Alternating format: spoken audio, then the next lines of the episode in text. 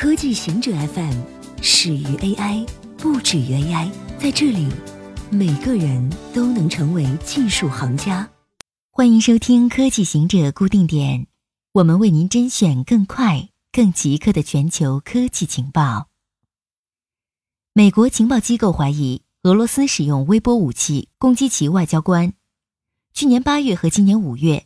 美国报告其驻古巴和中国的外交官出现头晕、恶心等症状，怀疑他们遭到了声波攻击。对此，美国认为外交官们更可能遭到微波攻击。本月初，《纽约时报》报道称，一个医疗小组检查了在古巴受影响的二十一名外交人员，并在三月份在美国医学会期刊上发表了详细报告，其中并未提及微波。但该研究的主要作者宾夕法尼亚大学脑损伤与修复中心主任在最近的采访中表示，微波现在被认为嫌疑最大。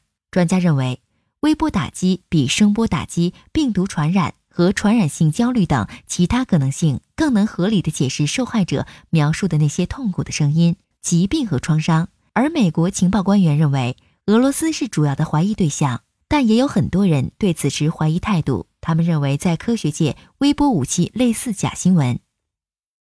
社交型运动更可能延长寿命。根据一项针对丹麦男性和女性的新研究表面，打网球和其他社交型运动可能会延长人类的寿命。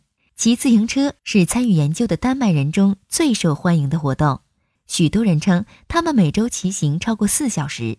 据统计，与久坐不动的丹麦人相比，骑行者的平均寿命增加了三点七年，经常跑步的人平均寿命增加了三点二年，打网球者的寿命平均增加了九点七年，羽毛球为六点二年，踢足球为将近五年。即使研究者对受访者的教育背景、社会经济地位和年龄等因素进行了改变，这些结果仍然成立。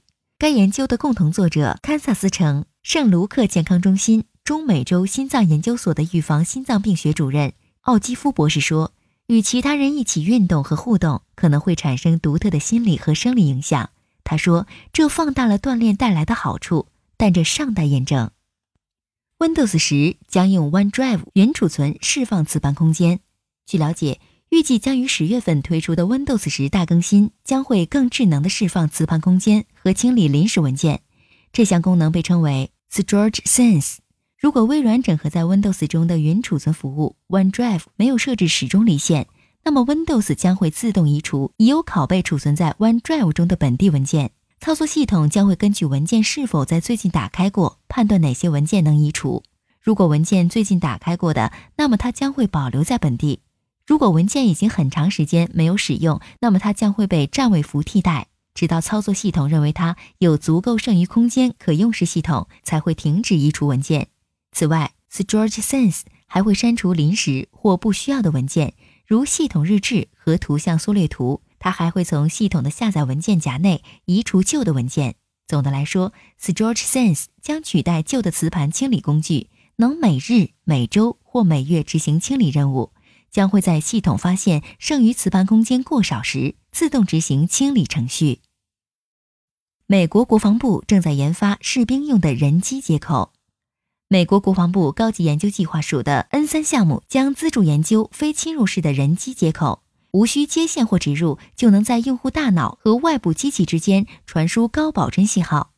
美国国防部高级研究计划署神经科技项目经理 Emody 表示，他们将在明年初公布入选者名单。